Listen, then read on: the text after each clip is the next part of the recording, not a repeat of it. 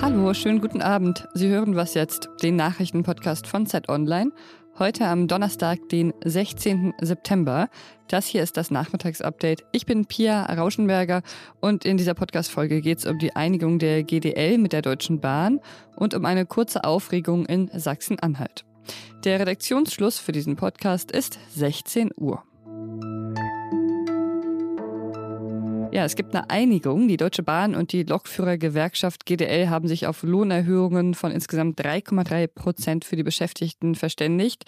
Und außerdem soll es zwei Corona-Prämien geben, eine im Dezember und eine im März. Das sind dann insgesamt bis zu 1000 Euro. Der Bahnvorstand Martin Seiler, der klang dann heute bei der Pressekonferenz auch wirklich erleichtert. Der gordische Knoten ist gelöst. Der Brückenschlag zwischen unseren Kunden, den Mitarbeitenden und dem Unternehmen ist tatsächlich gelungen. Und die beiden Seiten waren sich am Ende außerdem auch einig über ein Verfahren, mit dem dann festgestellt wird, welche Gewerkschaft in den jeweiligen Bahnbetrieben die Mehrheit hat. Der Chef der GDL, Klaus Kweselski, wurde in der Pressekonferenz dann gefragt, ob er seinen Frieden mit dem Tarifeinheitsgesetz jetzt gemacht habe, gegen das die GDL ja auch immer wieder gestritten hatte. Und er sagte dazu: Die Antwort lautet Nein. Ein guter Gewerkschafter kann keinen Frieden mit diesem Gesetz machen. Was die Einigung jetzt für die GDL, für die MitarbeiterInnen und für die Bahnfahrenden bedeutet, das bespreche ich mit meinem Kollegen Jurik Iser, der für Zeit Online den Tarifkonflikt bei der Bahn begleitet hat. Hi Jurik. Hallo Pia. Ja, erstmal die Frage für alle BahnfahrerInnen. Heißt das jetzt keine Bahnstreiks vorerst mehr? Ja, für die Bahnkundinnen und Kunden ist das tatsächlich äh, eine gute Nachricht, würde ich sagen. Der Tarifabschluss gilt bis Ende Oktober 2023 und es kann davon ausgehen, dass bis dahin jetzt auch erstmal keine Bahnstreiks äh, geben wird. Eine kleine Einschränkung. Der Tarifkonflikt äh, ist offiziell erst beendet, wenn auch die EVG äh, zufrieden ist. Die jetzt, äh, die EVG ist die Konkurrenzgewerkschaft der GDL bei der Bahn deutlich größer und äh, die wir jetzt natürlich nachverhandeln nach diesem Tarifabschluss. Äh, und ähm, könnte auch streiken, aber die Bahn hat schon signalisiert, dass man sich da äh, schnell äh, einigen will. Also da sind eigentlich keine größeren Auseinandersetzungen zu erwarten. Ich habe die Ergebnisse der Einigung ja schon grob skizziert, aber würdest du jetzt sagen, dass die Verhandlungen als Erfolg für die GDL enden oder also hat sich der Streik für die GDL gelohnt? Ich denke schon, dass man die GDL hier als äh, klare Gewinnerin äh, bezeichnen kann. Also wenn man nochmal zurückdenkt an diesen enormen öffentlichen Druck, äh, den es da gab. Ähm, äh, der Konzern, der immer wieder gesagt hat, dass der Streik vollkommen unangemessen wäre, auch von politischer Seite. Und diesem Druck hat die GDL standgehalten, hat weitergemacht, ähm, so lange, bis sich die Bahn eben angenähert hat äh, mit ihrem Angebot ähm, und äh, bis man eben Lohnerhöhungen äh, erzielt hat jetzt, äh, plus Corona-Prämien und wieder einmal seinen eigenen Mitgliedern auch gezeigt hat, äh, wir ziehen das durch, wir verhandeln am besten äh, und erzielen für euch ein Ergebnis am Ende, das ihr auch verdient habt. Ähm, also dass die Botschaft an die eigenen Mitglieder, aber eben auch äh, an die anderer Gewerkschaften, die man ähm, ja für sich äh, gewinnen will. Mhm, bei den Verhandlungen ging es ja auch immer wieder um das Tarifeinheitsgesetz, das Klaus Weselski, wir haben es ja vorhin gehört, nicht gut heißt. Was bedeutet denn die Einigung jetzt in Bezug auf dieses Gesetz? Ja, also dieses Tarifeinheitsgesetz besagt, dass ähm, in den Betrieben der Bahn äh, jeweils der Tarifvertrag der, der größeren Gewerkschaft, also mit den äh, meisten Mitgliedern gelten soll. Und ähm, das wird Stand heute auch weiterhin bei der Bahn äh, angewandt. Die Idee war eigentlich eher, dass das dazu führt, dass Gewerkschaften sich tarifpolitisch abstimmen. Bei der Bahn hat das den Konflikt wirklich äh, verschärft und auch den Wettstreit zwischen den äh, Gewerkschaften. Also man hat sich da jetzt zwar auf ein, ein Verfahren geeinigt bei der Bahn, aber das eigentliche Problem ähm, äh, muss politisch gelöst werden. Die Grünen fordern, dieses Gesetz ganz wieder zu kassieren. Also da kann man gespannt sein, wie das noch äh, weitergeht. Okay, danke dir, Jurik, für deine Einschätzung. Sehr gerne.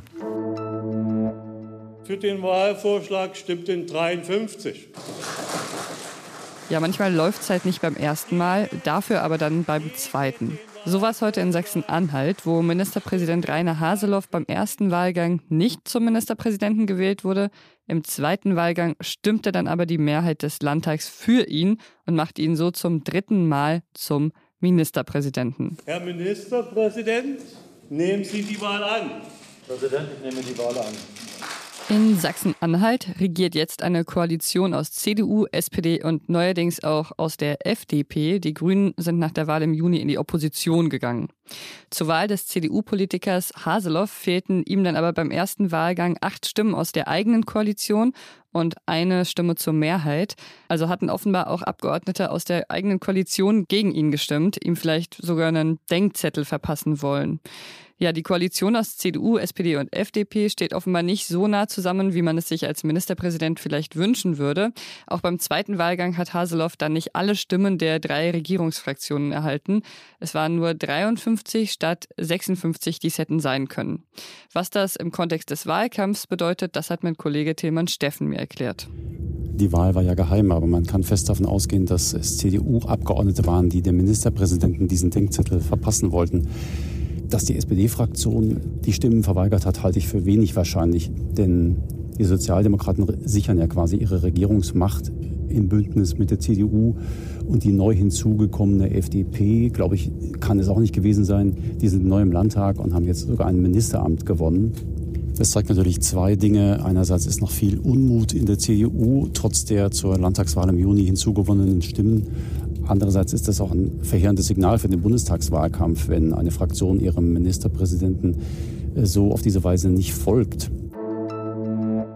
Gestern sollte eigentlich Yom Kippur in der Synagoge in Hagen gefeiert werden. Der Gottesdienst wurde dann aber abgesagt. Ja, uns lagen aktuell Hinweise vor, dass hier eine Gefährdungslage äh, besteht für eine jüdische Einrichtung hier in Hagen. Sagte Gunnar Wortmann, der Polizeisprecher. Äh, wir haben natürlich sofort die polizeilichen Schutzmaßnahmen angepasst diesbezüglich und äh, stehen auch im engen Kontakt mit der jüdischen Gemeinde hier vor Ort. Heute wurde dann bekannt, dass mehrere Menschen festgenommen wurden. NRW-Innenminister Herbert Reul hat dann heute von einem konkreten Hinweis gesprochen, den die Polizei bekommen hatte. Der Hinweis ließ Rückschlüsse auf eine islamistisch motivierte Bedrohungslage zu. Konkret heißt übrigens klare Tatzeit, Tatort und Täter waren benannt. Bisher wurden in der Synagoge oder in deren Umfeld übrigens keine gefährlichen Gegenstände gefunden. Was noch? Was Pablo Escobar für Kolumbien ist, ist El Chapo für Mexiko. Der bekannteste Drogenboss des Landes nämlich. Und über beide Männer gibt es auch Netflix-Serien. Escobar wurde 1993 erschossen. El Chapo sitzt inzwischen in den USA in Haft. Aber sein Haus in Mexiko, das steht noch und das stand bisher leer. Die Regierung hatte schon mehrmals versucht, das Haus von El Chapo zu versteigern, aber bisher keinen Käufer gefunden ist vielleicht auch ein bisschen unheimlich, in dem Haus zu wohnen, in dem ein Drogenboss sein Unwesen getrieben hat. Jetzt wurde das Haus auf jeden Fall in der Staatslotterie versteigert. Gestern gab es eine Sonderziehung kurz vor den Feierlichkeiten zu Mexikos Unabhängigkeitstag und bei der Lotterie gab es auch noch andere Immobilien von kriminellen Gruppen zu gewinnen. Aber das von El Chapo, das hat oder hatte übrigens noch eine Besonderheit. Ein geheimes Tunnelsystem, durch das er einmal 2014 ähm, spektakulär entkommen konnte. Da wollten ihn Soldaten festnehmen und er konnte aber durch eine Luke unter der Badewanne entfliehen.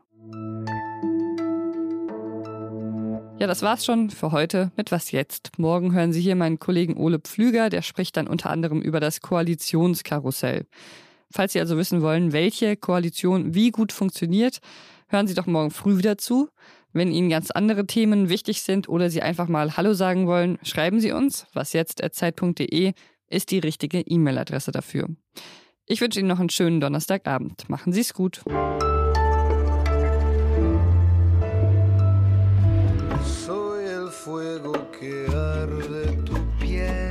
Es gibt bestimmt bessere Serien als Narcos, aber bessere Intro-Musik gibt es, glaube ich, nicht.